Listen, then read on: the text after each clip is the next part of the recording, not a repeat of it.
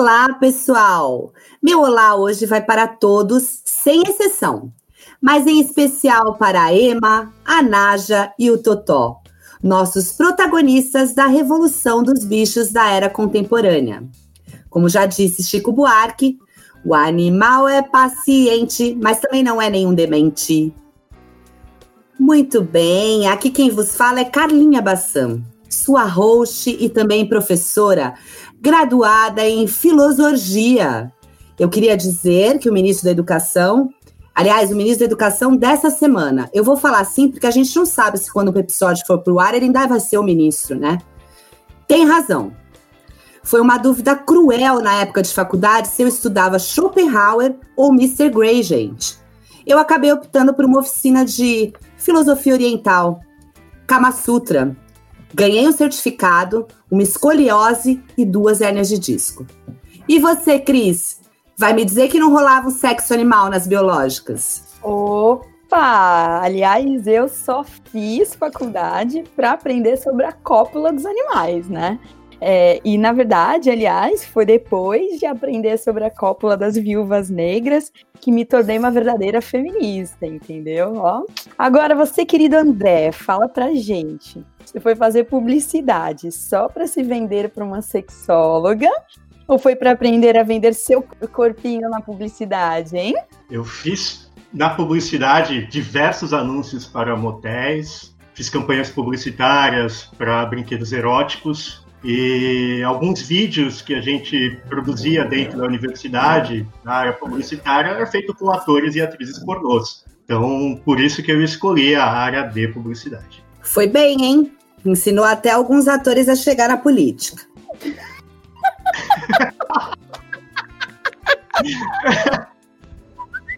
Isso seu tio do Zap não mostra. Bom, antes de eu falar propriamente do que está por trás do tema que eu trago essa semana, eu queria apresentar para vocês três manchetes que circularam na mídia e, ao final, deixar uma reflexão aqui sobre o que a gente chama de análise do discurso. A primeira delas é: Polícia do Distrito Federal encontra outra cobra ligada ao caso do estudante picado por Naja, na CNN Brasil. As outras duas são do G1. Polícia Civil apreende mais uma cobra do estudante picado por Naja no Distrito Federal. E zoológico faz ensaio com cobra naja que picou estudante em Brasília. Perceberam algo diferente? Não, eu não estou aqui para incriminar o senhor Pedro Henrique Krambeck. Até porque, por força de formação e da proposta desse podcast, eu não me permito a conjecturas e sim a fatos. E o fato é que indícios demonstram que ele é suspeito de tráfico de animais silvestres. O acidente envolvendo uma cobra naja, originária de regiões como África e Ásia, e um estudante de veterinária, como alardeado pela mídia, não deixou muito claro alguns aspectos, tais como os que eu vou colocar agora. O de que o estudante mantinha em casa aproximadamente 20 serpentes, entre elas um sensível número de espécies dificilmente encontradas no Brasil. Que o estudante fez uso da única dose de soro antiofídico para tal veneno que havia disponível no Instituto Butantan e que, não sendo este o suficiente, teve 10 doses importadas a toque de caixa por sua família vindas dos Estados Unidos. Que por não haver registro do animal na localidade, por motivos óbvios, o estudante teve o cuidado de repassar o animal a um amigo que o abandonou próximo a um shopping na rua e avisou a polícia. Que após a captura da Naja, através de uma denúncia anônima de comércio clandestino de animais, foi instaurada a Operação Esquamata, que descobriu, numa colônia agrícola chamada Samambaia, no Distrito Federal, diversos animais exóticos, incluindo três tubarões. Curiosidade: eu apurei para deixar a Biocris orgulhosa de mim. Esquamata é um termo pertencente à classe dos répteis. Que ainda houve apreensão de uma jiboia arco-íris em um apartamento desocupado pertencente ao pai de um amigo do estudante. Que, a priori, os investigadores passaram a tratar o caso como contrabando de animais silvestres, tendo em vista que as espécies indicavam alto valor para comercialização. O que mostrou uma falha na linha de raciocínio de que o estudante poderia ser apenas um colecionador que apenas uma das cobras encontradas em cativeiro pode valer até 20 mil reais. Enquanto a única punição com a qual o estudante, teve que arcar até agora foi uma multa do IBAMA correspondente a 10% desse valor. Bom, eu realmente espero que nossos ouvintes nesse momento estejam se perguntando: mas e os animais? E eu respondo: eles foram enviados à DEMA, Delegacia do Meio Ambiente, encaminhados ao Zoo de Brasília, onde, após examinados, atestou-se as condições de maus tratos e a impossibilidade de imediata colocação nos viveiros. Um agravante: uma víbora verde de Vogel, uma espécie asiática de cobra, ainda aguarda análise do Ibama para saber se será ou não sacrificada, tendo em vista não haver antídoto para o seu veneno no Brasil. O estudante segue em liberdade, mas um inquérito foi instaurado pelo Ministério Público. Creio eu, devido à comoção social que o caso gerou. Em toda essa minha pesquisa, onde eu usei informações das mídias já citadas, do Correio Brasiliense e do Metrópolis, houve ao menos um momento que acalentou meu coração. Em um vídeo do canal Meteoro, é mostrada a declaração do fotógrafo voluntário que diz ter observado a Naja após colocada em um habitat artificialmente apropriado no Zoo de Brasília, desbravando cada canto, demonstrando o estranhamento e a satisfação com tanta liberdade.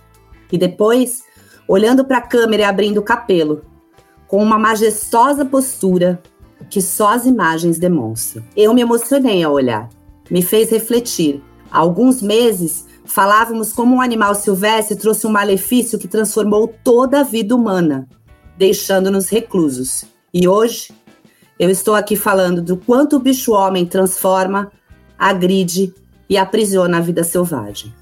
Como eu enunciei, é preciso se atentar que todo discurso é uma construção social que reflete a visão de mundo do autor e da sociedade em que ele vive. Meliante, marginal, criminoso, traficante, assassino, não era preciso tanto. Bastava trocar o estudante por suspeito nas manchetes. Bem ou mal, falem de mim. Qual a melhor forma de acabar com as fake news? Punição? Aplicando a lei? Sim, é o mais correto, entretanto, além de demorar muito, nós sabemos que a lei não se aplica para todos. Censurar seria uma opção? Essa nunca deveria ser uma opção. A liberdade de expressão é uma garantia constitucional. Lembrando que o censurador pode ter diversos motivos para te calar e o poder na mão de poucos pode causar um estrago para muitos. A terceira opção seria melhorar a qualidade da educação. Ah, então falar da educação. E assim as pessoas terão mais conhecimento e se aprofundarão mais nos assuntos antes de compartilhar e propagar notícias falsas. Sim, meu caro Watson, ponto para você. Mas tal ação levaria muito tempo apesar de necessário e importante. Até lá, eleições, ciências e vidas já foram afetadas, questionadas e destruídas. Contudo, criar, desenvolver e compartilhar notícias falsas dá trabalho. E as pessoas por trás disso precisam de dinheiro para fazer essas notícias circular. Numa sociedade capitalista, nada melhor que atacar o bolso de forma direta. Ou seja, você deve estar se perguntando sempre recebo notícias falsas e nunca, nunca paguei por isso.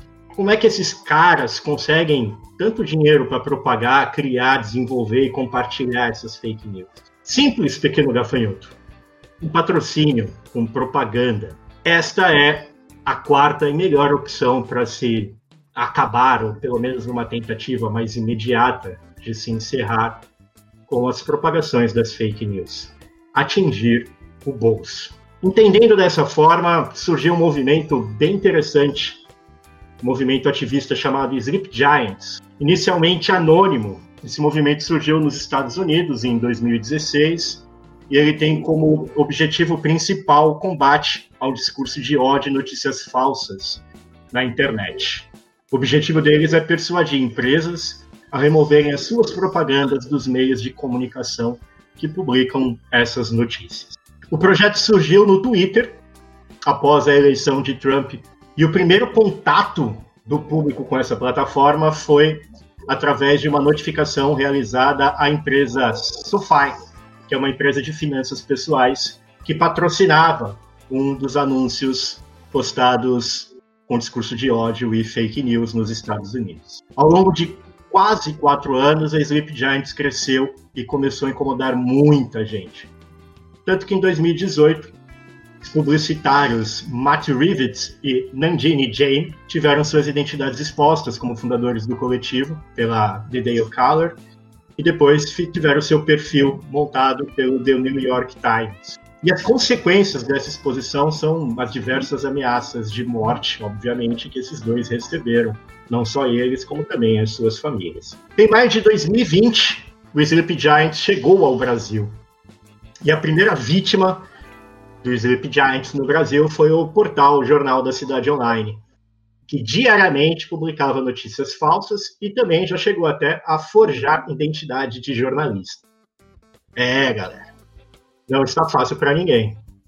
E o Sleep Giants publicou no Twitter, no Instagram e também no Facebook todas as empresas que anunciavam, todas as empresas que patrocinavam o jornal da cidade online, informando que eles estavam anunciando, patrocinando, colocando as suas propagandas em um jornal que tinha como objetivo divulgar fake news. Você deve estar se perguntando como é que o Sleep Giants identifica esses patrocinadores do portal, como isso é feito, né? como é que ele notifica isso nas redes sociais, na mídia e etc. E o primeiro caso, especificamente no Brasil, foi com o Banco do Brasil.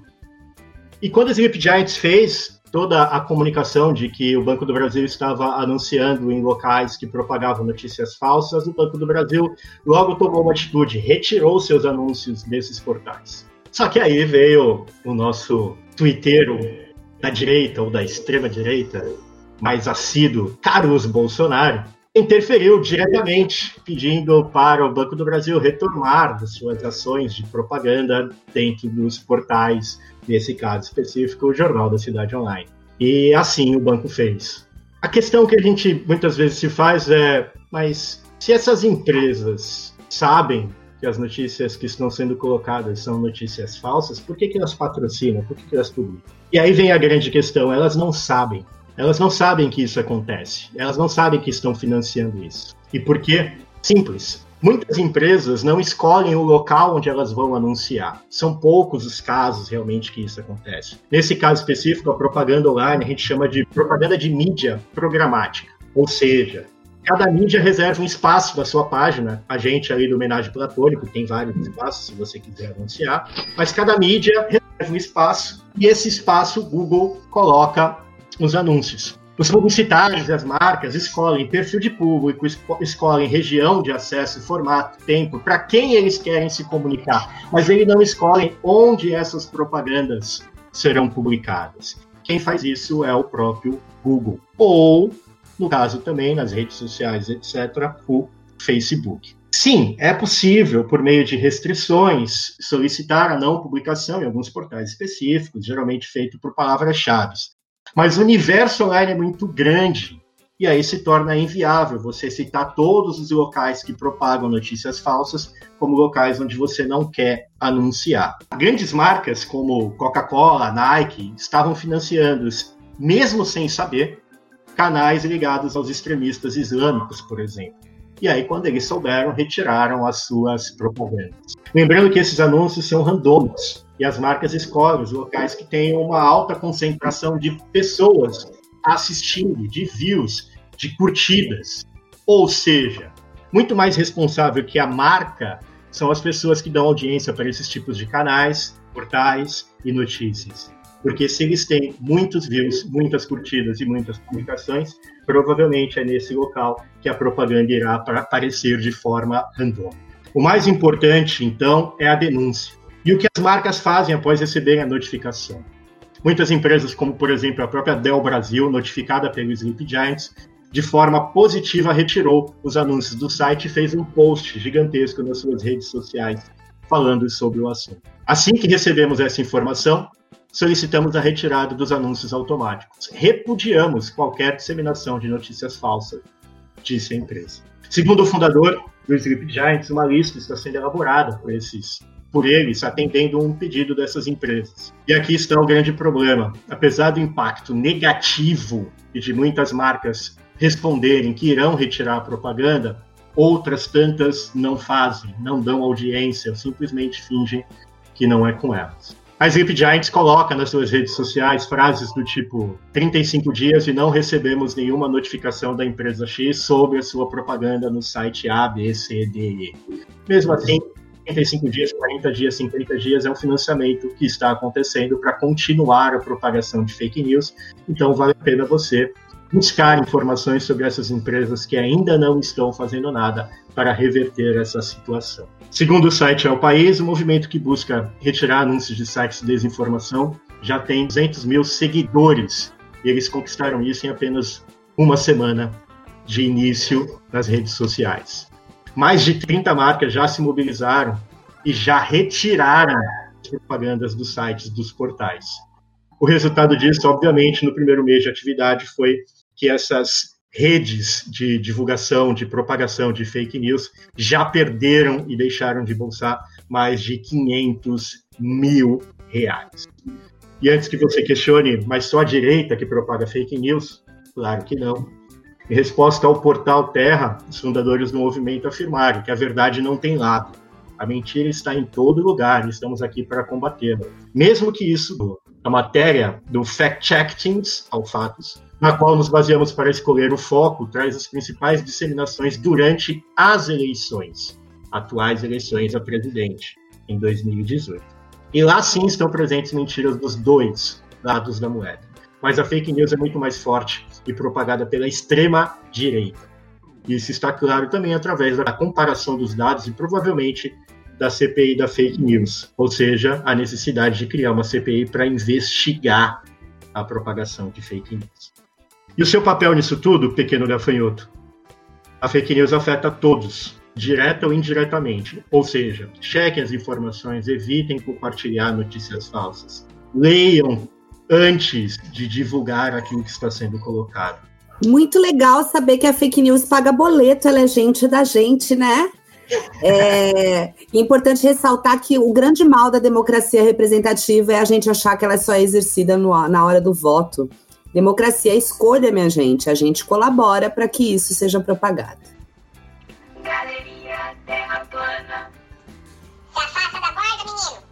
Então vamos lá, que essa semana, meus amores, a gente vai falar que o nosso querido presidente se declarou aí infectado pela Covid, né? Eis que ele virou garoto propaganda da cloroquina, né? Da hidroxicloroquina. E aí, o que, que eu queria passar para vocês? Queria, não quero ainda, passar para vocês. Como realmente funciona a liberação de um remédio, então, desde o seu desenvolvimento até a liberação pela agência de vigilância do país, né? Então, só para que vocês entendam. Em primeiro lugar, a cloroquina ela é um remédio desenvolvido para tra tratar doenças como a malária, o lúpus, artrite reumatoide e outras doenças, tá? E graças a essa idolatria do nosso presidente que ele tem pelo presidente dos Estados Unidos, né, o Donald Trump, que falou que esse remédio seria uma salvação, um tratamento contra a Covid. E aí, o que, que aconteceu? O nosso querido presidente resolveu entender isso como não, bora que essa é a nossa bandeira também, vamos nós produzir. Para quem não sabe, a hidroxicloroquina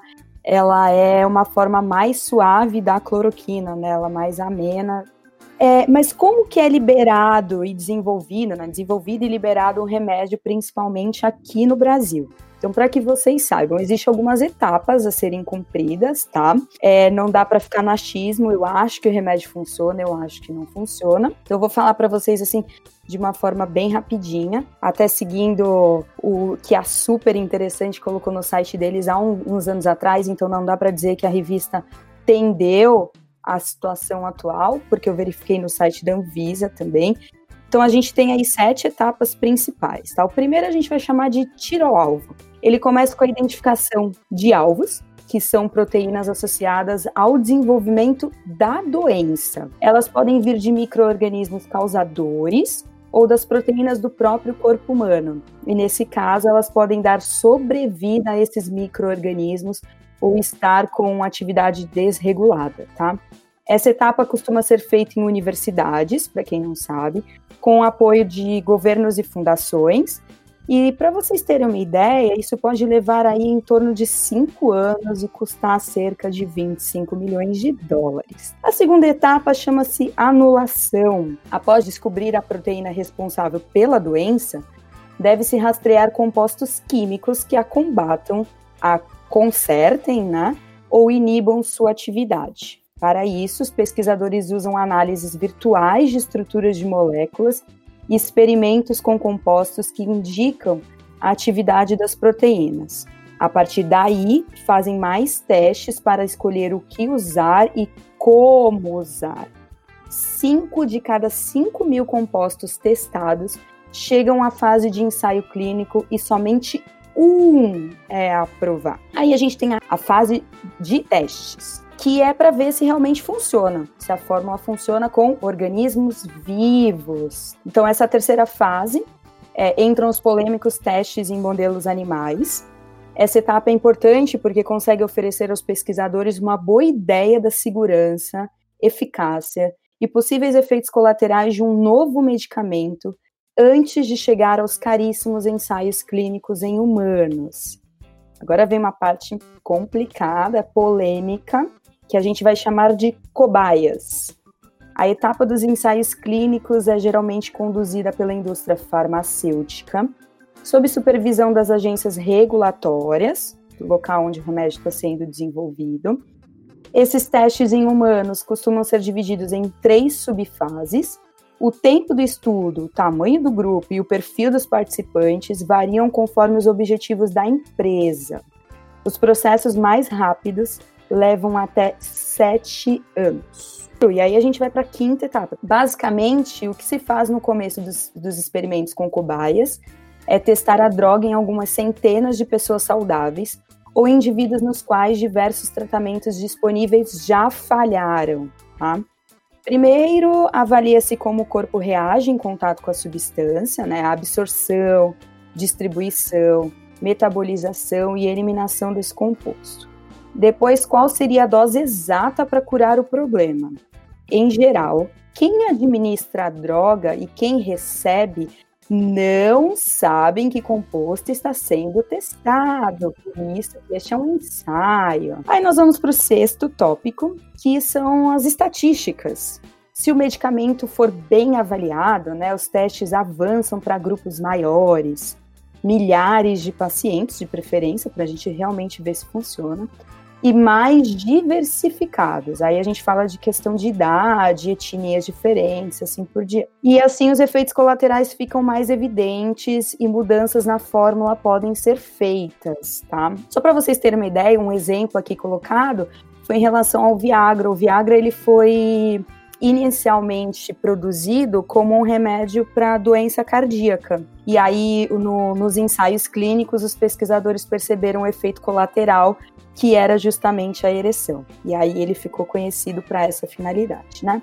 E por último, a gente tem a última etapa, a etapa 7, que a gente chama de etapa extra, que é que os resultados devem ser aprovados pelas agências regulatórias. Os pesquisadores publicam artigos para divulgar as descobertas, não artigos na revista aqui da esquina, são artigos em revista científica. Mesmo se for liberado, esse remédio ele ainda pode causar problemas, tá? Então, só para vocês terem uma ideia, teve um remédio aí é, em 2001, é, chama Serivastatin, é, ele foi liberado e ele causou a morte de 31 pessoas nos Estados Unidos. Então, nessa última fase, acontece da farmacovigilância é, seguir mais de perto esses experimentos né, com os consumidores do medicamento. E aí, depois ir lá e vê, não retira, porque tá dando meio errado, tá?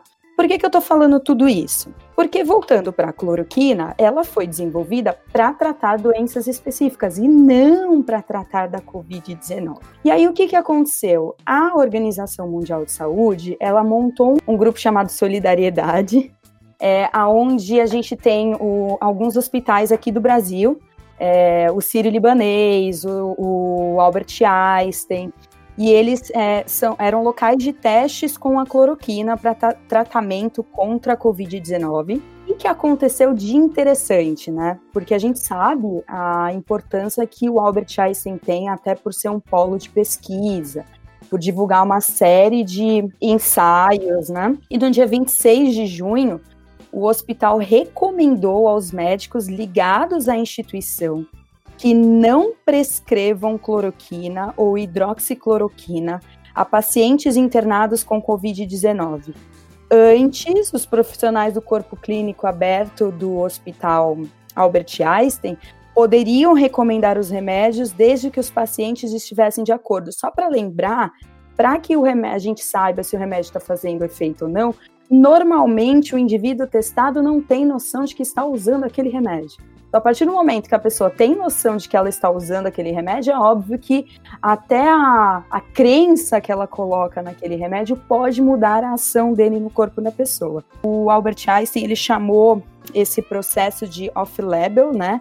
que é uma prescrição de medicamentos fora das indicações homologadas pela Anvisa, que é a agência responsável por liberar esses remédios aqui no nosso país. Para quem não sabe, é a Agência Nacional de Vigilância Sanitária. É, e aí, essa responsabilidade era total do médico, o, o hospital tirou ah, o dele da reta, até porque eles já estavam falando, isso não, não tá legal. Então, só para vocês terem uma ideia o porquê que a OMS se posicionou desse jeito e por que o Albert Einstein, um, um hospital tão conhecido e renomado mundialmente, se posicionou dessa forma. Não existem benefícios do uso do remédio para esses doentes, não existem comprovações em comparação com o tratamento padrão adotado. Então, o que, que se observou? Vamos continuar com o tratamento que a gente já descobriu como é que dá para fazer. Ninguém descobriu a cura, mas já descobriu como tratar. Por exemplo, virar esse paciente quando ele estiver na UTI, virar ele de bruxo para é, liberar o pulmão para ele respirar é uma das formas, e não sair bombardeando esse paciente com um remédio que a gente não tem noção dos efeitos colaterais que ele pode trazer, inclusive problemas cerebrais. Ok, meus amores? É isso. Cris, depois em particular você vai ter que repetir do sétimo item em diante para André, porque depois que você falou Viagra, ele ficou inebriado, acho que ele não prestou atenção no resto. É, inclusive, eu ia falar sobre isso. Você toma cloroquina, com o coração, toma Viagra, fica excitado e vai transar. Cara, combina. Eu. E morre, né? Mas morre fazendo sexo, agrada. É, Muito bem, Cris. Esse método na filosofia a gente chama de método indutivo do filósofo Francis Bacon, aqui no Brasil, conhecido para os íntimos como eu, como Chico Toicinho. A solução é fique em casa arrombado, né? Não tem método infalível. E como a gente vai falar do isolamento, hoje a gente tem uma presença bem legal aqui para falar de duas coisas que eu particularmente gosto bastante. Uma é, não do isolamento, tá, gente? Até eu que sou uma pessoa antissocial, eu estou bem de saco cheio, gostaria de deixar isso claro aqui. Mas para falar de afetividade nesse período difícil que a gente está vivendo, e mais uma vez para falar de uma forma de expressão, né? No nosso episódio 2 a gente falou de música e hoje a gente vai falar de uma coisa que me, pelo menos a mim, ajuda muito, que são as palavras, a literatura. E está aqui com a gente hoje o Marcos Vinícius Batista. Ele vai se apresentar para vocês. Então, Marcos, fala pra gente quem é você, do Tinder ao LinkedIn. Bom, LinkedIn é, minha Elizabeth fez o meu perfil ontem.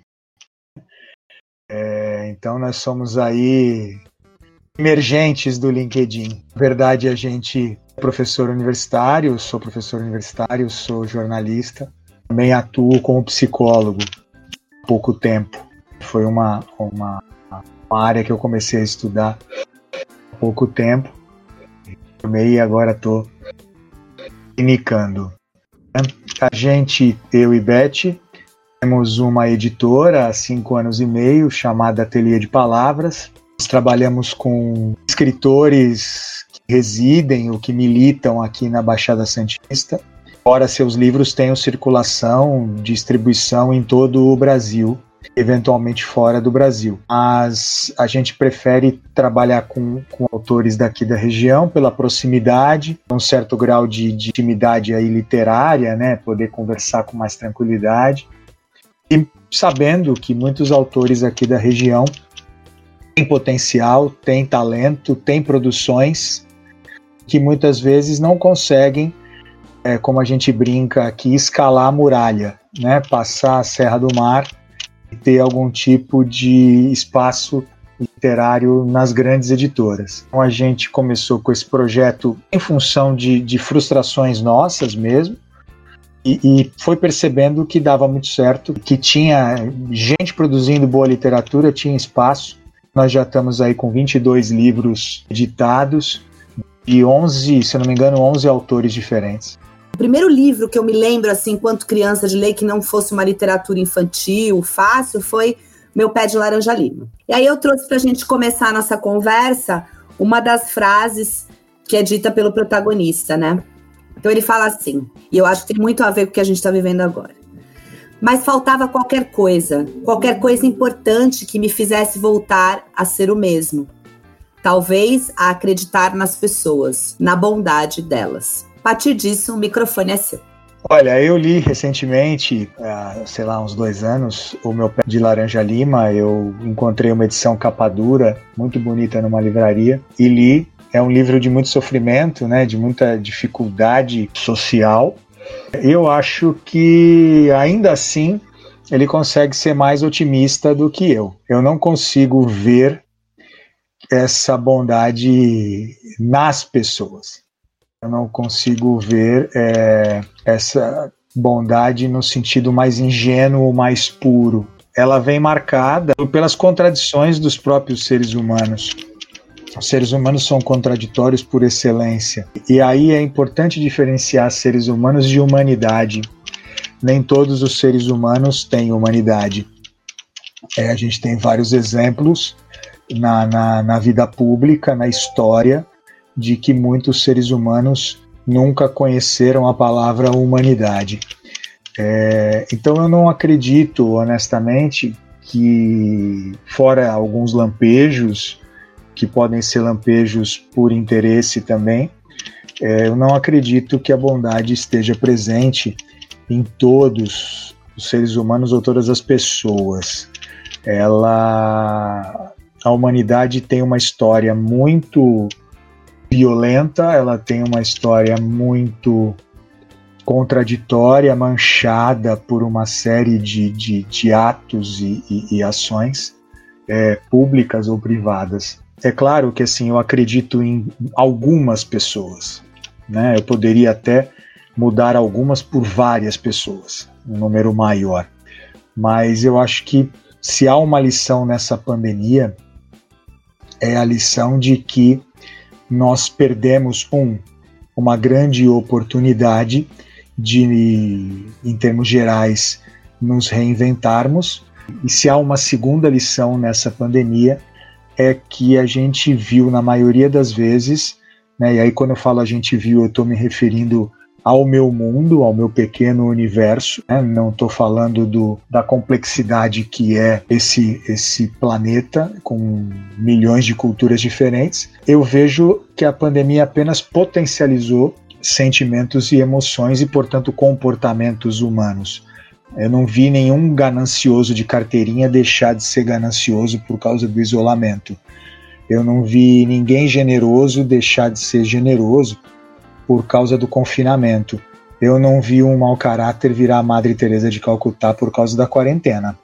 Entendeu? Então, assim, me parece mais um episódio de unicórnios, duendes, fadas e ursinhos carinhosos, a gente achar que as pessoas vão mudar porque elas estão isoladas. O primeiro passo para a mudança é o sofrimento. O isolamento pode gerar algum sofrimento, mas daí é preciso ter consciência das causas do sofrimento ou da dor, né? refletir sobre essa dor, depois agir contra essa dor, dependendo da situação, dependendo do prazo, talvez conseguir a mudança. Muitos eh, sequer enxergam como sofrimento próprio, muito menos o sofrimento do outro. Eu sou muito desconfiado, até porque eu trabalho com a palavra e eu sou muito desconfiado quando eu vejo uma palavra sendo usada sistematicamente.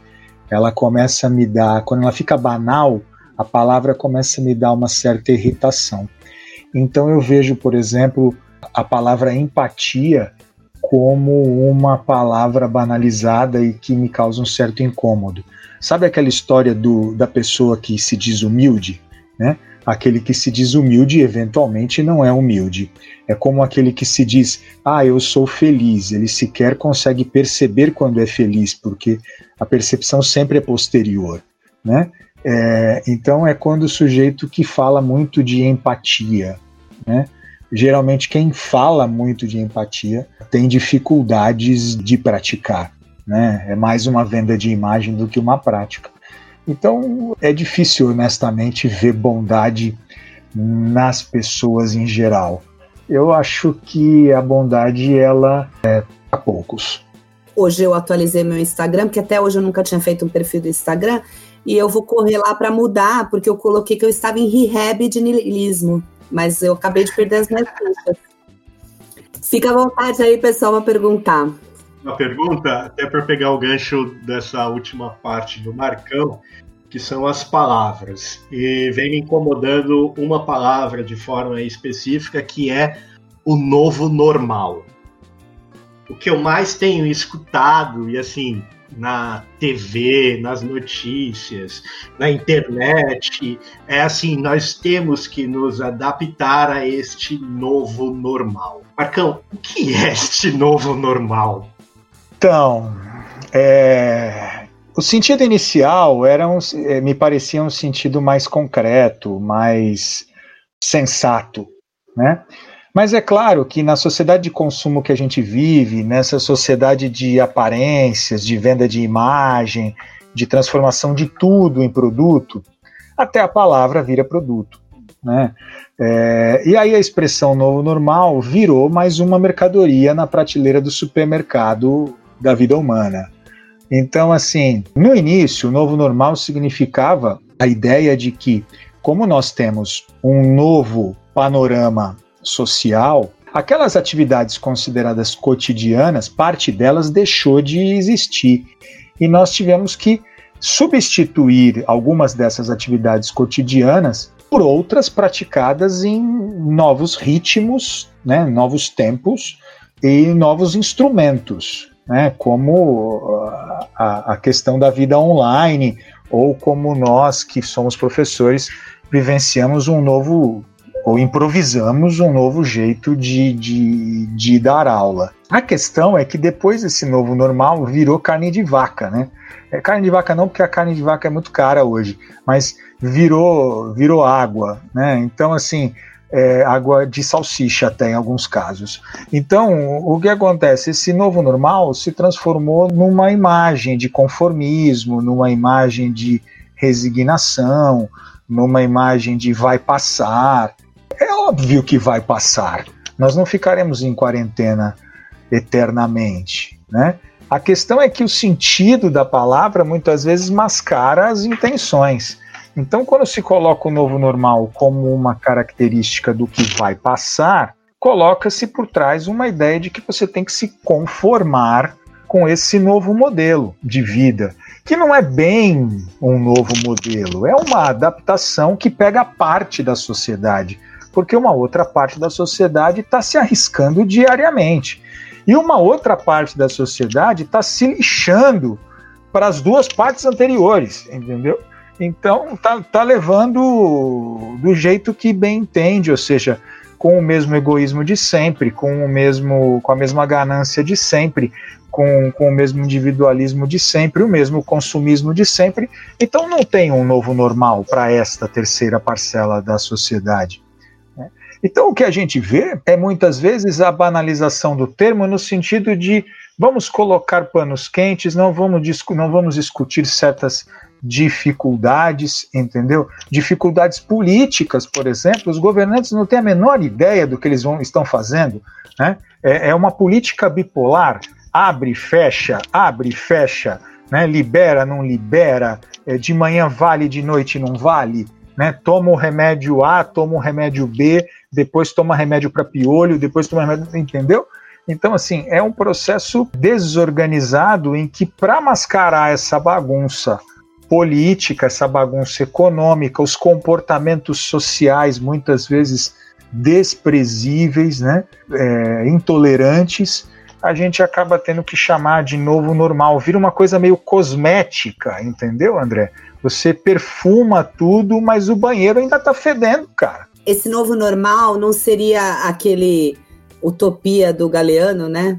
A gente sabe que ele não existe, mas a gente usa ele para continuar caminhando? Pode, em algum momento, pode servir para muitas pessoas como uma espécie de respiro, né, de válvula de escape, porque uma coisa é certa, nenhum de nós sairá dessa como entrou. Mas o que eu estou dizendo é uma obviedade, porque o ser humano ele vive em constante metamorfose. A identidade nossa, com a nossa construção identitária, a imagem que nós temos de nós mesmos e o reforço dessa imagem pela presença dos outros é, é, é mudança constante, é um processo de metamorfose. Então, é, pode servir sim como uma válvula de escape, mas uh, não dá para escapar de certos sentimentos ou de um caldeirão de emoções. Todos nós, sem exceção, temos algum tipo de sofrimento psíquico nessa pandemia, certo? É, alguns detectam, outros não, alguns precisam de ajuda profissional, outros entendem isso com preconceito, mas ninguém passa ileso, porque a rotina se alterou, né? E essa alteração de rotina acaba com aqueles supostos confortos cotidianos. E aí depende de quanto nós estamos preparados para dar conta dessas mudanças e do prazo que essas mudanças vão exigir. Eu realmente acreditei que as pessoas sairiam é, dessa pandemia melhores, juro para você, juro. Eu ainda fiz uma, é, uma, escrevi uma pergunta a respeito disso e você já de cara falou, tá. A segunda observação é que realmente eu, pelo menos, eu sempre gostei muito de ler. Eu passei por um período da minha vida que o livro eu fiquei meio meio distante deles. E aí eis que estou lendo o de vocês. Eu ganhei de um grande amigo, do Diego. É, vocês uhum, foram lá lembro. na escola, eu estava eu pensa, Aí ele, ele, ele me deu o livro. E o que, que é interessante da, da, da, leitura é você poder viajar, por mais que você não esteja saindo ali do local físico, né? É você viajar no seu imaginário. E eu realmente botei uma fé em algum momento dessa pandemia que a venda de livros, que as pessoas iam nossa, né, voltar para esse mundo da literatura. Eu reparei, eu não sei se foi porque eu procurei ou porque eu fui convidada, é, uma maior quantidade de rodas literárias, até via internet, óbvio, né? Mas eu, eu queria que você desse o, o, o seu ponto de vista até como dono de uma editora, um escritor dessa questão, e aí depois eu faço o terceiro apontamento. Nunca se produziu tantos livros diferentes como nesse momento da história. Esse é o primeiro ponto, certo? Segundo, nunca as tiragens foram tão limitadas como esses últimos 30 anos. Parece uma contradição, mas não é. A tecnologia, em outras palavras, a, a internet e, e a informática, para usar uma palavra mais antiga, permitiram a existência das pequenas editoras, das microeditoras, como a nossa aqui. E ao mesmo tempo deixou claro, assim como aconteceu nas mídias audiovisuais, que nós passamos nos anos 90 de uma massificação para uma segmentação e o século 21 nos deu a hipersegmentação segmentação da segmentação. Então, se a gente tem hoje isso na televisão a cabo, se a gente tem hoje nos streamings da vida, a gente também tem guardando as suas particularidades no mundo editorial. Então hoje nós conseguimos, num cômodo de um, apartamento, ter biblioteca, estoque e produção editorial. Nos permite trabalhar com uma gráfica que fica a 600 quilômetros daqui e cumpre com preço bom, qualidade, cumpre os prazos. Ela nos permite trabalhar num livro, como já foi feito várias vezes com o próprio André, sem que a gente tenha que conversar pessoalmente sobre isso. Em relação à gráfica, nós nunca fomos na gráfica, nós nunca vimos sequer um funcionário da gráfica. É tudo resolvido pela internet. E os nossos livros são vendidos todos pela internet. Seja depois de lives, seja pelo site, seja pelo WhatsApp. Então, essas possibilidades tecnológicas permitiram nós, micro-organismos editoriais, existíssemos. Claro que isso tem um preço. Os médios morreram. Ficou um vácuo entre as grandes editoras, que muitas vezes são subsidiárias de outras editoras, e as microeditoras. Mas essas microeditoras conseguem fazer com que autores que nunca estariam no radar nem nas ações de marketing dessas grandes empresas que esses autores publicassem, que esses autores fossem lidos, que esses autores pudessem estar presentes em rodas literárias. Os clubes dos livros voltaram. Eu tenho vários livros aqui em casa do tempo do Círculo do Livro, livros de capa dura dos anos 80, começo dos anos 90, herança da minha mãe e do meu pai, que eu fui pegando, fui lendo e, e fui guardando. Eu achei ofensivo porque eu participava do Clube do Livro. Eu achei ofensivo você falar que é herança da sua mãe, mas tudo bem, eu vou relevar. É, mas é um, é um exemplo de Jurassic Park, não tem muito jeito. é, o que acontece, por exemplo, você tem hoje uma, um clube do livro que tem 50 mil sócios. 50 mil sócios. Ou seja, um livro que eles publicam por mês, eles tiram 50 mil cópias. Um escritor de nome no Brasil, quando lança um livro novo, tira de 3 a 5 mil cópias. E eu estou falando de editora grande. Então, ao mesmo tempo que você tem esse universo gigantesco, você tem editoras como a nossa que conseguem tirar 200, 300 exemplares, porque a gente não pode errar, certo? A gente tem que mensurar a potencialidade de um livro e é uma tarefa muito difícil porque você não controla é, a cabeça do leitor nem a, as, o boca a boca, mas você consegue de alguma maneira tatear nesse, nesse terreno. Você consegue lançar tiragens de 200, 300 exemplares e alcançar o público efetivo de um autor. Então a tecnologia permitiu hoje que você alcançasse os nichos. É claro que se a gente abrir para a política pública e discutir o país, nós ainda temos um produto difícil. O livro é um produto difícil, porque nós somos um país com políticas de leitura muito frágeis, né? Nós temos mais de 7 mil municípios, sendo 5 mil municípios sem biblioteca, e esses 7 mil municípios têm 2 mil livrarias. Ou seja, se você pegar São Paulo, Santos, Rio, Salvador, Recife, Porto Alegre Belo Horizonte, né, você já está falando aí de 200 livrarias. Então a gente tem esse buraco, esse abismo gigante. Né? E a gente também tem um segundo comportamento em relação ao livro, que já escrevi sobre isso, é uma coisa que, que me causa algum incômodo, que é o fato das pessoas confundirem preço e valor em relação ao livro. Então o sujeito dá, sem pensar, 30 reais em dois litrões de cerveja ou numa cerveja artesanal. Sem tirar o valor da cerveja artesanal. O problema é que ele, na hora de dar 30 reais num livro, diz é caro. E paga 50 reais numa pizza, 60 reais às vezes numa pizza, e reclama quando um livro custa 25. Então, assim, a diferença entre preço e valor, e isso é muito presente numa fatia de público, nem não é em todas as fatias, isso também é uma questão a se pensar sobre o livro. Né? Em relação à pandemia, isso, como, como eu disse, ninguém passa ileso. O livro, ele salva. Ele salva por uma série de razões. Né? Ele te salva dos chatos, por exemplo, eu às vezes estou na sala dos professores, eu abro um livro para ler, o fato de eu abrir o livro já faz com que o chato não chegue para querer conversar. Entendeu? Eu percebi Ele isso, eu costumo desviar, viu, Marcão? Eu vejo que você tá É, lendo, comigo, Não, é, eu faço. você É, quando você entra, eu abro um livro. Não importa seja. Às vezes ele tá de cabeça para baixo, assim, mas. Isso, é, é, é. entendeu? Então, então assim, mas falando sério, o livro ele é a mídia que mais exige de nós em termos sensoriais, porque eles, ele nos entrega muito pouco.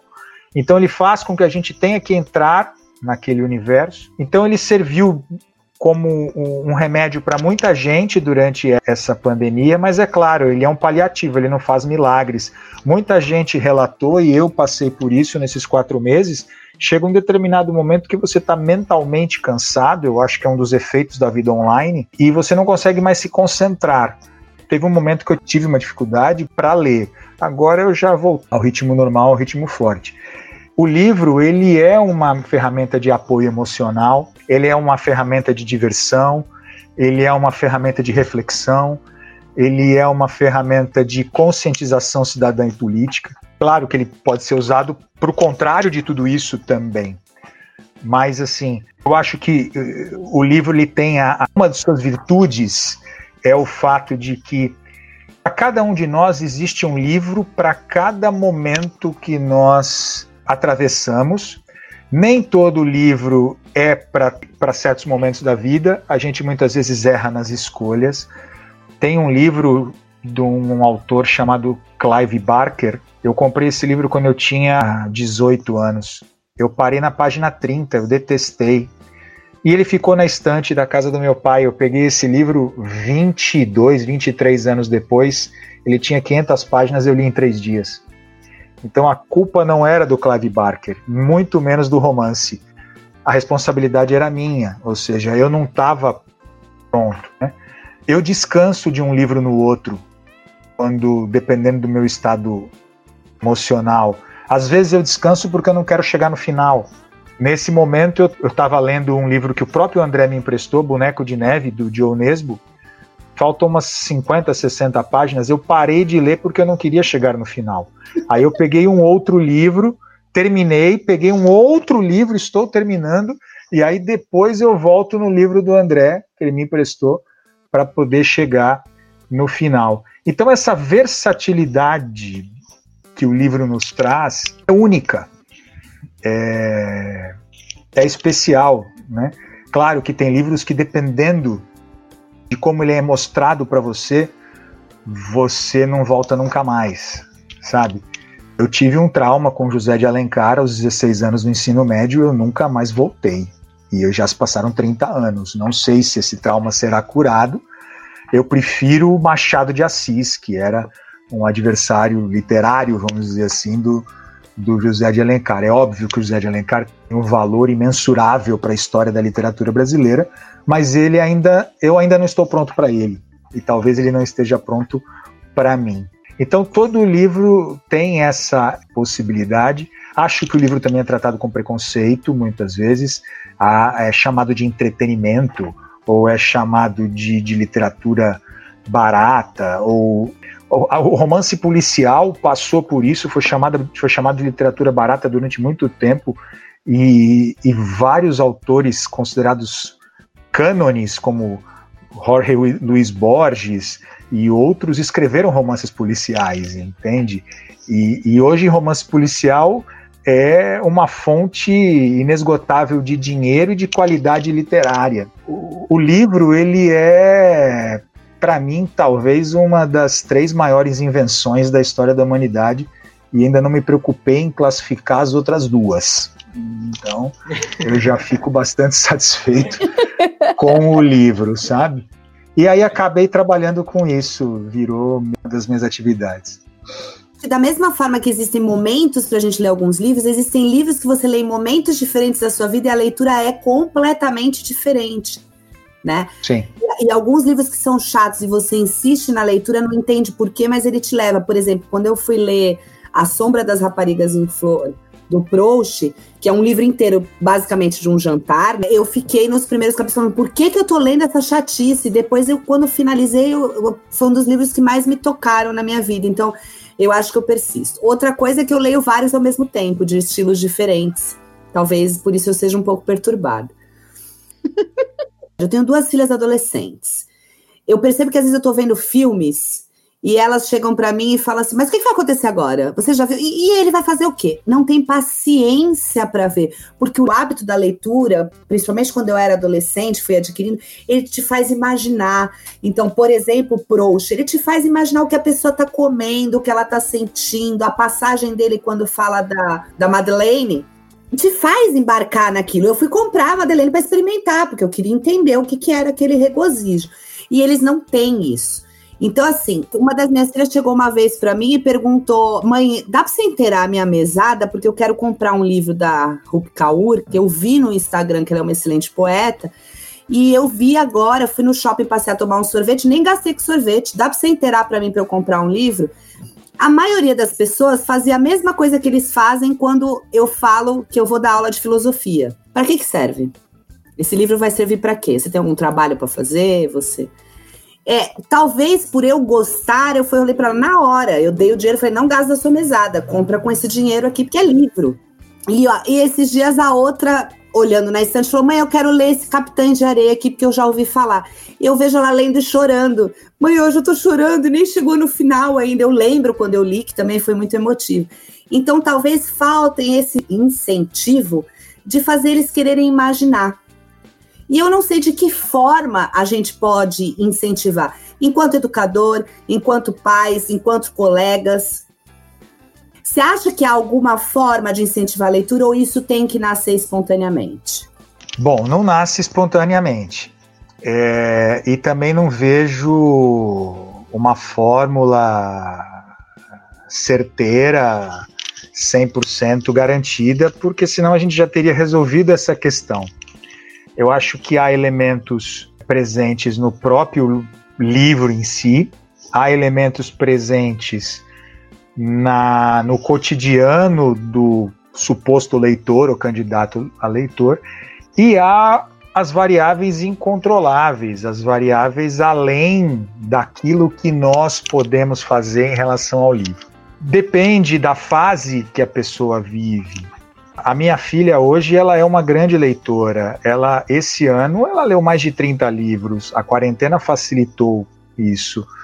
Só que eu não fui necessariamente o, o gatilho, né? Amigas dela que leem muito foram o gatilho.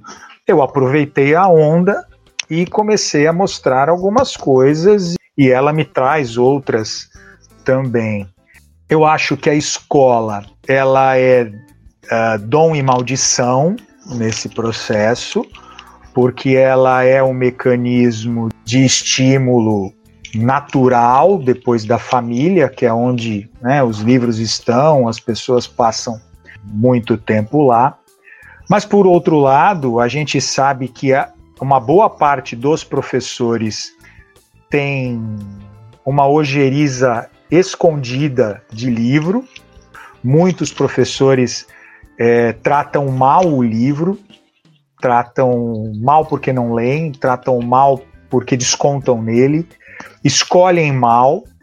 Eu acho que certas formas de trabalhar com adolescentes, por exemplo, eu acho que a literatura poderia ser muito mais do que história da literatura na sala de aula. Ela é uma história da literatura e não literatura.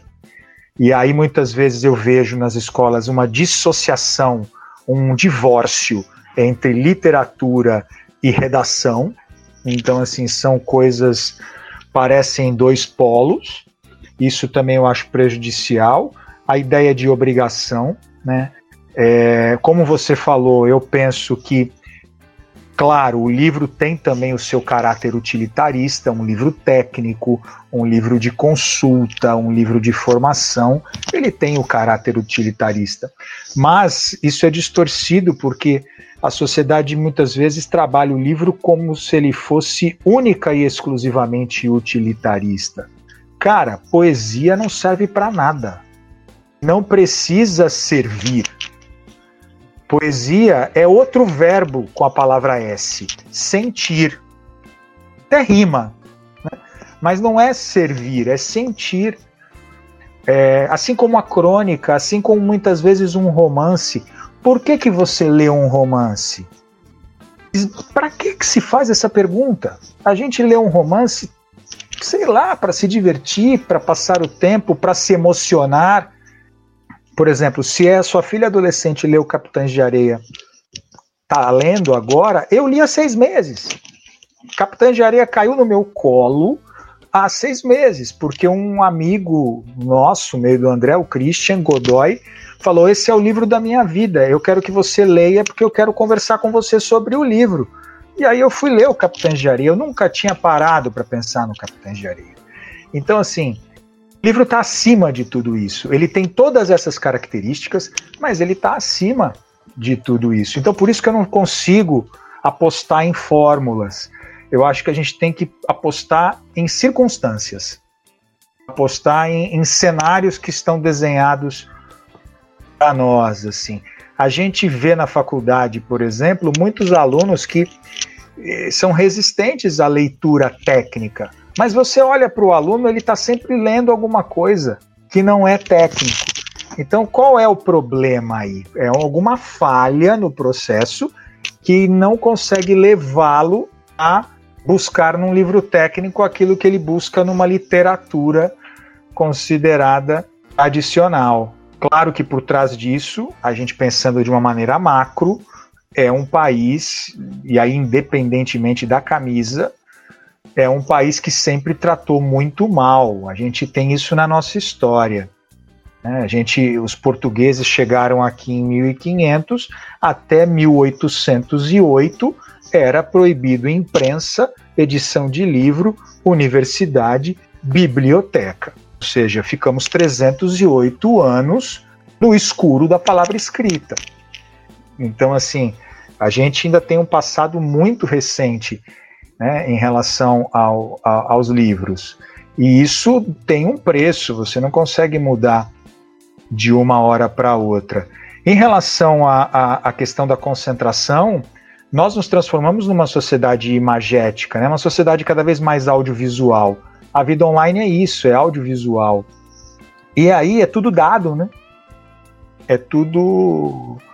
É, nós muitas vezes acabamos entrando nessa de, de, de querer certos momentos em que tudo é dado. É a visão do diretor, é a, é, é, é a trilha sonora que diz o que devemos sentir ou não e tal.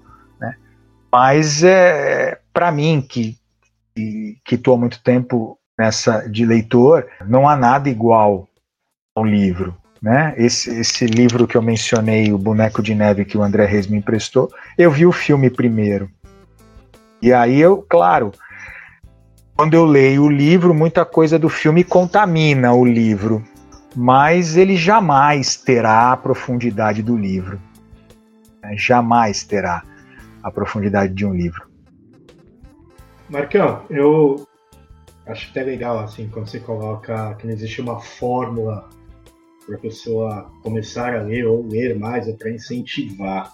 Mas eu acho que tem algumas fórmulas para fazer com que a pessoa pare de ler, que é que ela sinta um certo é, uma certa aversão ao, ao, livro, né? Isso aconteceu comigo, assim, quando se fala da questão principalmente o livro certo para aquele momento, ou para aquela idade, ou aquela questão da obrigatoriedade da leitura A, B, C. Mas eu, eu tive um problema com literatura e hoje eu adoro ler, né? Mas eu, na adolescência, eu não li, porque eu fui obrigado a ler na adolescência Cânticos e Cânticos da Cecília Meirelles, Os Lusíadas e Memórias Póstumas de Brás Cubas. Isso com 14 anos. 13 anos, que foi me apresentado dessa forma pela escola, né? Então, ao mesmo tempo que a escola pode ser um gatilho para que você é, é, crie gosto pela leitura, ela também pode ser muito prejudicial para que você tenha raiva da leitura, raiva do livro, quando obrigatoriamente eu não consigo compreender de que aqueles livros, aqueles autores não estão naquele momento para aquele público que eu quero, de forma obrigatória que eles leiam isso, interpretem, porque vai ser importante para eles no vestibular. Eu tive esse problema e, e obviamente que depois eu reli esses livros mais velhos e percebi o quanto isso foi prejudicial para mim por um bom tempo. Eu eu não consumia leitura com, com, por causa disso. Eu acabei de descobrir que eu sou uma boa leitora porque eu não li os Lusíadas. Era muito chato. Eu li um, joguei um charme no nerd da classe e fiz a prova em dupla com ele, ele que respondeu tudo. Por isso que eu sou uma boa leitora. Boa. Pelo menos leu bem o colega de prova, né?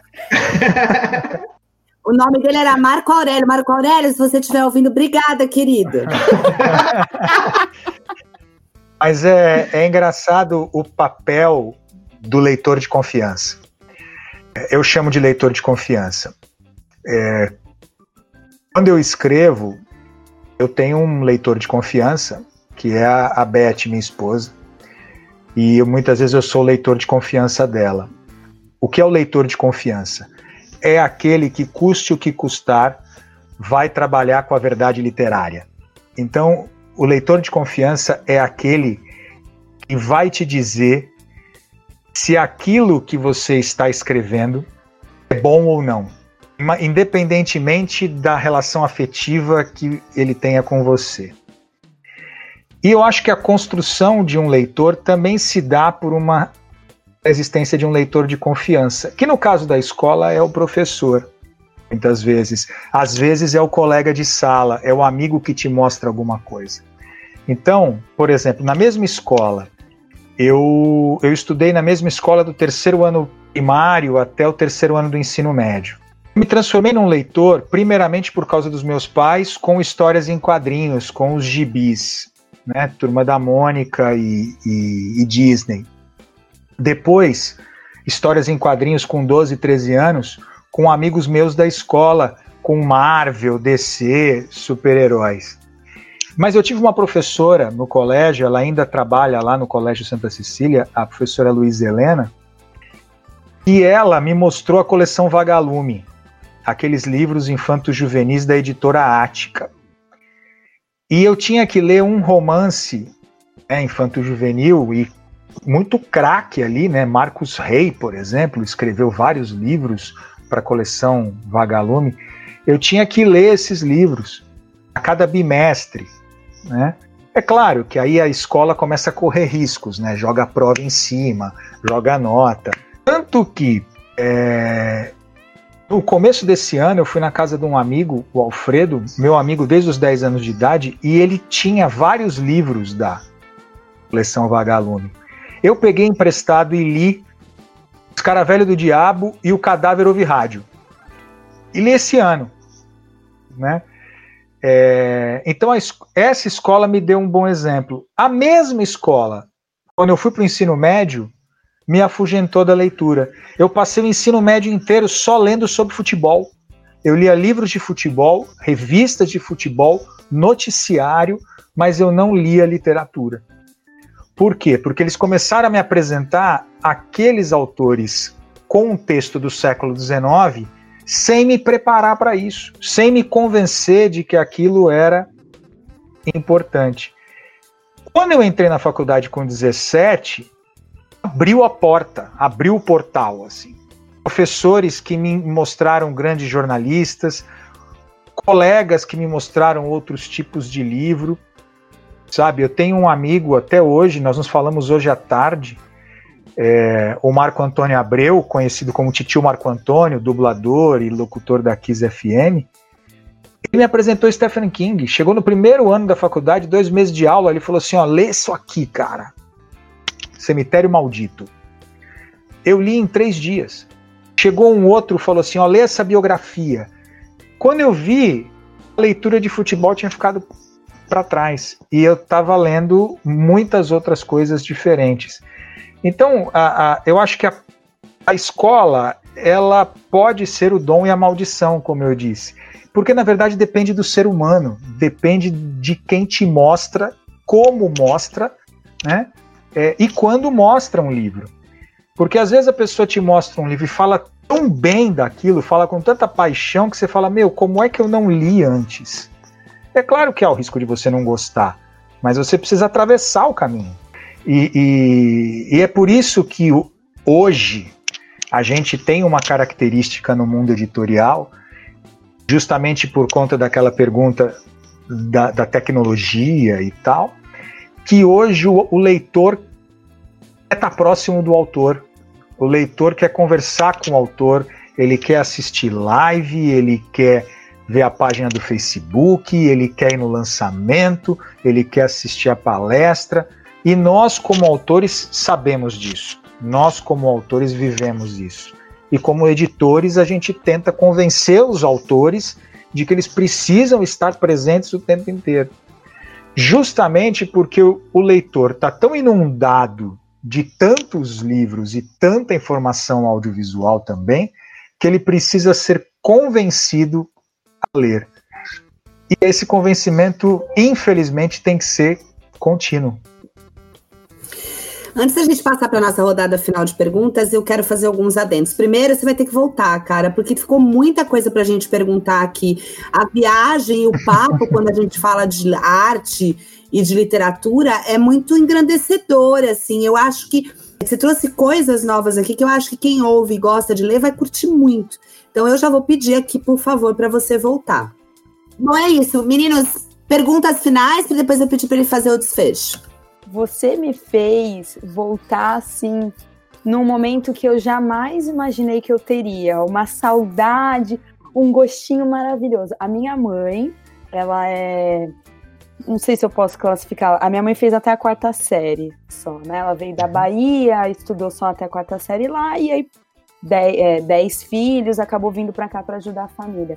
E na simplicidade dela, ela, quando eu era pequenininha, ela comprava na banca de jornal alguns fascículos de um livrinho que chamava Conte Outra Vez. Eu tenho até hoje, eu uhum. mandei reencardenar.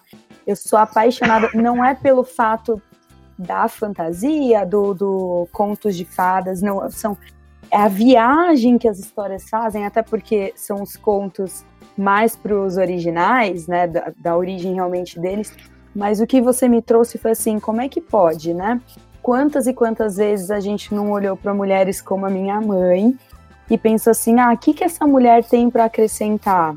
E a minha mãe, quando eu estava no terceiro ano do ensino médio no, no Primo Ferreira, é, eu li alguns livros dela, e no meio daqueles livros, eis que eu encontrei A Moreninha, que é um livro que eu acho uma graça, e eu jamais pensei, eu no auge da minha rebeldia, Jamais pensei que uma mulher como a minha mãe, com um estudo tão limitado, teria um livro como esse, da onde eu tirei, né, agora fazendo essa análise, que eu tinha o direito de analisar a leitura da minha mãe ou não, ou julgar a leitura da minha mãe ou não, só pelo estudo dela. Então, quantas pessoas iguais a ela a gente não tem nesse país que tem esse tipo de leitura, né, que é, vem ali da banca e a gente faz esse julgamento superficial, achando que a pessoa só porque não tem um estudo mais avançado, ela também não tem o hábito da leitura, muito pelo contrário, minha mãe é apaixonada por livro, acumuladora de livros muito, muito loucamente. Que não nos ouçam, mas os piores leitores que eu conheci eram os que mais acumulavam diplomas. A gente tem uma característica muito triste no ensino brasileiro, na estrutura do ensino brasileiro, que é diferente da estrutura universitária americana e da estrutura universitária em geral da Europa, que é a compartimentalização, a especialização obsessiva. Então, o que acontece? A gente vê muitas vezes, o André testemunha disso, doutores que não sabem amarrar o sapato. Então, doutores que só leram assuntos referentes ao seu próprio doutorado. Então, eles só conseguem falar sobre o seu próprio doutorado. Eles só conseguem dar aula sobre o seu próprio doutorado. E, e essa estrutura, muitas vezes é, contaminada por essa hiperespecialização, faz com que, fora dos muros da universidade, a gente realmente pense que livros estão associados a grau de instrução. E não. Né? Existem milhões de pessoas que, que não têm diplomas pendurados na parede e que são leitores fantásticos, com sabedoria. Né? Geralmente a sabedoria está fora dos títulos. Né? Não estou falando de conhecimento acumulado, estou falando de sabedoria. É, então, a leitura, ela muitas vezes é associada dessa maneira perversa à escola. E dentro da própria, do próprio sistema de ensino existe uma segunda distorção, que lá no mundo universitário rejeita-se a literatura. Fica essa visão, como a Carla colocou, utilitarista, técnica, tecnicista, e, e, e isso afugenta na literatura. Eu fui produzir o meu TCC de psicologia em cima de literatura. A minha orientadora produziu o trabalho dela de pós-graduação em cima de literatura. Porque a literatura, eu estudei Miyakoto, porque a densidade psicológica dos livros do Miyakoto é enorme. Então, muitas vezes, você consegue fazer um cara entender sistema jurídico se ele lê um thriller de romance de tribunal, não necessariamente lendo os artigos de uma legislação. Então, muitas vezes, nessa, nesse olhar tecnicista e utilitarista, a literatura é vista como algo de perfumaria. Não. Muitas vezes é ali que estão os, os principais ensinamentos e entendimentos da sociedade. O Capitães de Areia, por exemplo, voltando a ele, ele é um retrato atualíssimo do que é, é menor de rua, como eles vivem, de como ah, o processamento social se dá, de como essa dinâmica tenta esmagá-los o tempo inteiro. Tá lá no romance do Jorge Amado. E por que, que é clássico? Porque ultrapassa as fronteiras da Bahia, serve para qualquer lugar. Então, me incomoda muito. Por exemplo, esse semestre de vida online, eu consegui ensinar para os meus alunos de psicanálise e de ego e superego com uma crônica do Moacir Scliar, autor gaúcho. Uma crônica que falava do carnaval como o id, o ego e o superego se comportariam no carnaval. E aí eu usei. Um colega psicólogo me apresentou e eu falei, putz, é isso que eu vou usar. Então eu usei literatura. Ela está além, ela está acima dos muros do, do sistema de ensino. Né? Nós que tivemos o, o privilégio de poder estudar, a gente tem que se policiar para não tentar fazer é, não cair nessa tentação, não cair nessa, nessa armadilha. Marcão, eu vou fazer uma pergunta muito rápida para você, falando de pandemia, e aí assim, até porque as pessoas começaram a, a ter aquelas relações complexas percebidas, porque fora da pandemia ela vivia fora de casa, ia para casa para dormir, a relação com família, a relação com pessoas que viviam no mesmo local era quase zero, e agora, na pandemia, essa relação aumentou. Você acredita que nessa pandemia aumentaram o número de pessoas grávidas ou o número de divórcios? Eu não faço a menor ideia, porque cada caso é um caso, certo? É, o importante é que as relações mudaram. É preciso compreender isso, porque Caso contrário, a gente não consegue lidar com os sentimentos envolvidos. É, se a dinâmica mudou, evidentemente que a relação também muda. Então não dá para tentar levar como se levava antes. É claro que dependendo do caso, problemas saem do, do debaixo do tapete. Dependendo do caso, as relações conseguem se fortalecer, aumenta a cumplicidade, aumenta a intimidade. Depende do quanto cada um de nós está disposto a pensar sobre isso, a lidar com isso e, se for necessário, mudar. É, depende de cada um mesmo. Muito bem, Marcão. É a hora que você vende o seu peixe, divulga seu trabalho, seus sites, pede emprego. Fala bem do presidente. Não, isso não. É, fala o que você quiser. A gente tem a editora e, e os livros dos nossos autores estão lá www.atelierdepalavras.com tá o meu último livro lá, com, que eu escrevi junto com a Beth, é, O Lobo, o Urso e a Cura. Tá o livro do André Reis lá também, Tempos de Design, e vários outros de vários é, gêneros literários. A Patrícia Freire, que, que é quem manda na casa do André, ela tem um livro conosco, é, A História da Minha Última Vida, né, dentro do gênero da espiritualidade. Então, uh, lá a gente tem livros para todos os gostos. né? livros para todos os tipos de leitor. E, e, a gente continua trabalhando. A gente agora está publicando no Instagram e é, no Facebook é, histórias diárias da, da, pequenos contos dessa dentro dessa pandemia que a gente chamou de mini histórias de uma gripezinha. E já publicamos já publicamos é, 40 45 mais ou menos e a ideia é transformar num livro para breve aí já estamos já no com o projeto em andamento então hoje nós estamos mergulhados na literatura aí na leitura seja como leitor como escritor ou como editor. E agradecer também o espaço de vocês e a conversa foi boa mesmo. Foi, foi uma delícia. A Cristina está a todo momento mostrando que ela tem todos os livros que ele cita.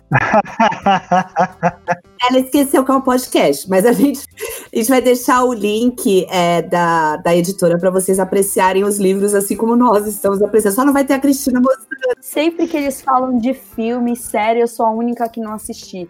Então, que de livro eu, eu, eu, eu fale que eu li. é, pô.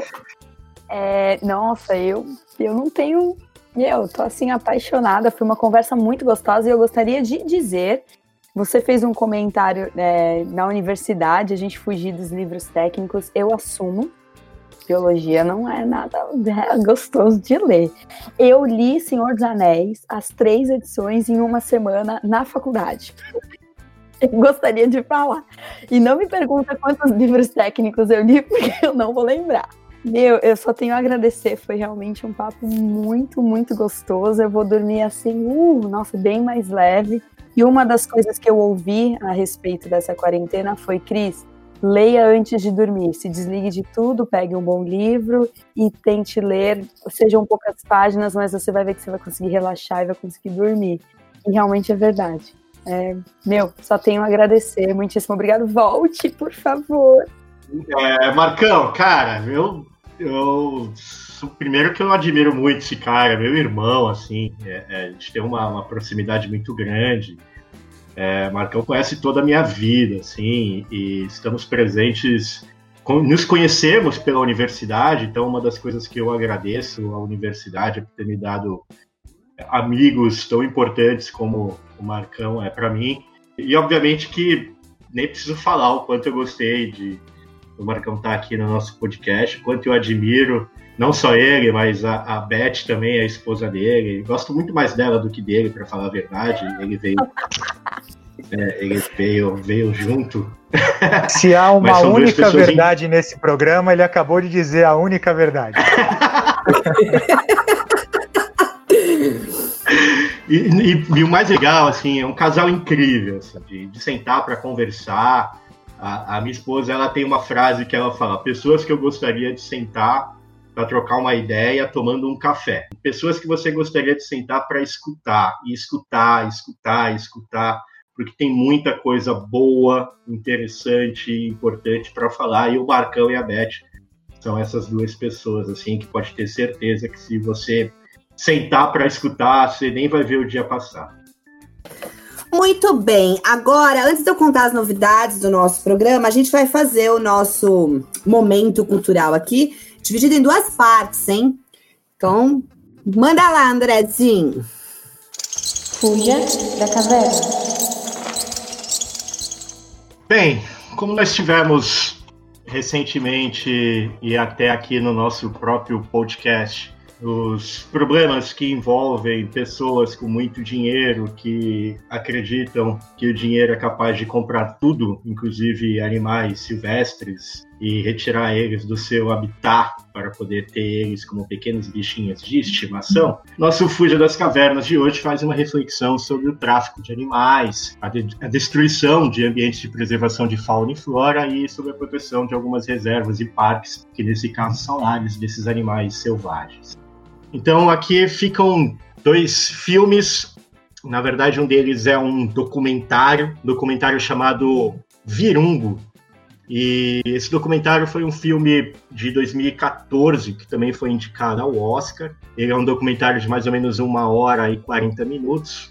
E nesse documentário, guardas arriscam a sua vida para proteger um parque nacional, né? É um parque precioso que fica na África e automaticamente também é, proteger os moradores desse, desse parque, né, desse, desse local, que são os gorilas da montanha, que correm sério risco de extinção. O documentário acompanha uma pequena equipe de guardas florestais, né, que protegem o parque contra milícias e, obviamente, contra empresas interessadas em petróleo, como é o caso da inglesa Soco. O filme mostra a difícil realidade do congoleses, né, que após a independência da França de 1960 conviveu com inúmeras guerras civis a partir daí e o país é praticamente dividido por várias milícias armadas, né, milícias armadas até os dentes. Por ser um país com recursos naturais abundantes, o país desperta interesse de muitas empresas que têm, obviamente, como objetivo explorar estes recursos e, para isso, não medem nenhum esforço. O problema é que o Congo também é uma das reservas mais importantes de preservação ambiental né, principalmente nesse caso do Parque Virungo, que, onde vivem gorilas que eventualmente sofrem com essas ações gananciosas dos humanos. Tem um, um caso emblemático que aconteceu onde houve um massacre de gorilas, né, um assassinato de mais de 10 gorilas do parque. E o objetivo desse massacre era tirar os gorilas do parque, porque sem gorila no parque não há necessidade de preservação daquele ambiente. Olha o absurdo. E não só gorilas morrem nesse combate à exploração desses recursos naturais. Né? Mais de 130 guardas florestais morreram até a data desse documentário, tentando proteger essa reserva.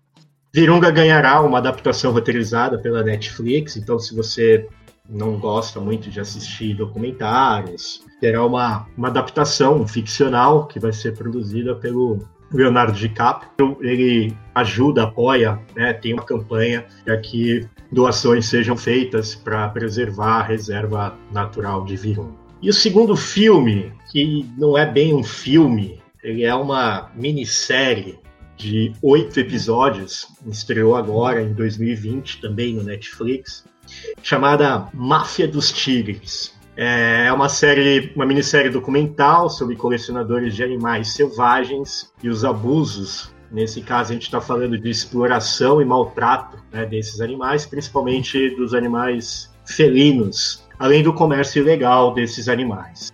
São episódios que mostram, né, é, eles narram como personagem principal é, um, um cara pitoresco que é conhecido como Tiger King. O nome dele é Joseph Allen, né, também conhecido como Joey e mostra o local onde ele é, trabalha, que na verdade é um, uma área que possui mais de 200 felinos, tigres, onças e tudo quanto você pode imaginar de felinos, dos pequenos até os maiores. E, e obviamente que ele explora esses animais durante todo o filme, fazendo com que esses animais interajam com as pessoas. E o mais bizarro de tudo isso é que as pessoas pagam até 600 dólares para visitar o parque, entre aspas, do Joey, né, do Tiger King e também de outro colecionador, digamos assim, de animais selvagens, conhecido como Doc. E no meio disso tudo tem uma ativista que combate, né? Então essa minissérie ela surgiu exatamente por isso, porque essa ativista ela foi ameaçada de morte e e o Joey foi preso por ter contratado uma pessoa para poder, ou possivelmente contratado uma pessoa para matar essa ativista. Então, assim, é, é, é, é muito louco, né? Se a gente a minissérie ela não fala em nenhum momento de mocinhos e vilões, ela, ela tem como objetivo entreter, mas ela mostra tudo de uma forma muito clara, muito crua, né, dos, das coisas mais absurdas, onde você começa a se questionar quem é o animal ali na, na minissérie. Então, nossa segunda parte do Fuja das Cavernas é com o Marcão. E aí, o Marcão vai falar um pouquinho do seu último livro, O Novo Urso e a Cura. Eu acho você. A gente escreveu, eu e Beth escrevemos juntos e separados, O Lobo, o Urso e a Cura, um livro que retrata os dois anos da última crise de lupus que Beth teve. Lupus é lobo em latim, por isso o lobo do título. E lupus voltou a se falar um pouco mais por conta da cloroquina, que nós conversamos aqui, por conta dessa crise do lupus porque é uma doença que não tem cura, a doença é adormecida, a gente brinca que o lobo adormece, e ela teve uma crise em 2015 e foi para na UTI, ficou 21 dias lá e o tratamento durou dois anos. Ela chegou a fazer quimioterapia por causa disso, com todos os efeitos da quimioterapia. E na, na primeira noite que ela estava internada na UTI, eu não podia permanecer lá e eu voltei para casa sozinho. E eu resolvi, na insônia da madrugada, escrever uma crônica falando com ela sobre o que estava acontecendo, uma crônica chamada A Primeira Noite. E daí eu continuei a escrever como se fosse para ela uma única leitora. E ela estava na UTI consciente, diferente da maioria das pessoas que vão para uma UTI, ela estava consciente, lúcida, é, mentalmente bem. E ela, quando começou a melhorar, ela pediu que eu levasse um tablet e ela começou a escrever. Então, essas, esse processo de escrever crônicas, que é um gênero literário que nós dois adoramos, é, acabou virando um certo diálogo e acabou percorrendo esses dois anos de tratamento. Em 2019, eu dei uma revisitada nesses textos e, e, nós começamos a conversar e nós tomamos a decisão de publicar. A gente achava que podia mesmo servir para outras pessoas.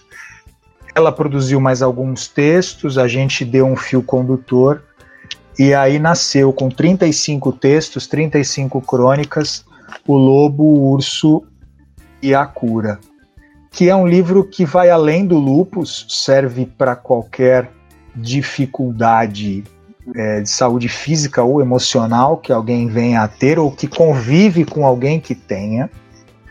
E, e, e ali o texto mostra como nós precisamos sim das outras pessoas, nós precisamos desse convívio social, como a gente mudou a nossa estrutura de vida por causa de uma doença grave. É, eu comentei lá no começo do podcast né, a questão da mudança, sofrimento, consciência das causas da dor e, e assim por diante. A gente atravessou esse, esse caminho, passou por isso, e aí nasceu esse, esse livro, O Lobo, Urso e a Cura, o meu terceiro e o segundo livro dela.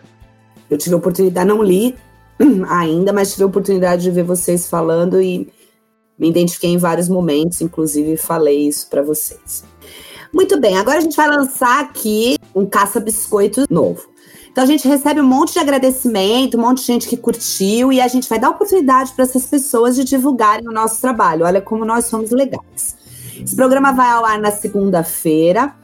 Na terça-feira, é, ou na segunda noite ainda, porque a gente geralmente coloca na madrugada de domingo para segunda no ar, nós vamos lançar um, um folderzinho, como a gente costuma colocar nas nossas redes sociais, e nele vai estar escrito assim: Eu ouço homenagem platônico quando estou. Qual vai ser a função de você, vocês, nossos ouvintes? Compartilhar, se vocês estiverem no Facebook, colocar no, nos stories se vocês estiverem no Instagram, ou dar RT se vocês estiverem no Twitter, tá? E aí completar essa frase. Colocar lá quando você ouve, em que situação você. Olha lá o que vocês vão colocar, pelo amor de Deus, né? É, mas assim, usem imaginação, a gente vai adorar. É, preencher essa lacuna aí. Você ouve o homenagem quando você está fazendo o quê, meu querido, minha querida? Muito bem. Além disso, vocês vão seguir as páginas, provavelmente as pessoas que nos escutam já seguem, e colocar a hashtag homenagem platônico. Mas por que tanto trabalho? Porque nós vamos sortear algo que nós falamos aqui há muito tempo, que é um livro do André Reis, O Tempos de Designer, tá? Então vocês têm uma semana para fazer isso, a gente vai escolher, vai fazer o sorteio e vai anunciar no próximo podcast, ok? Então vamos recapitular. Compartilha pelo Facebook a imagem respondendo qual a situação em que você ouve o nosso podcast. Põe a hashtag Homenagem Platônico.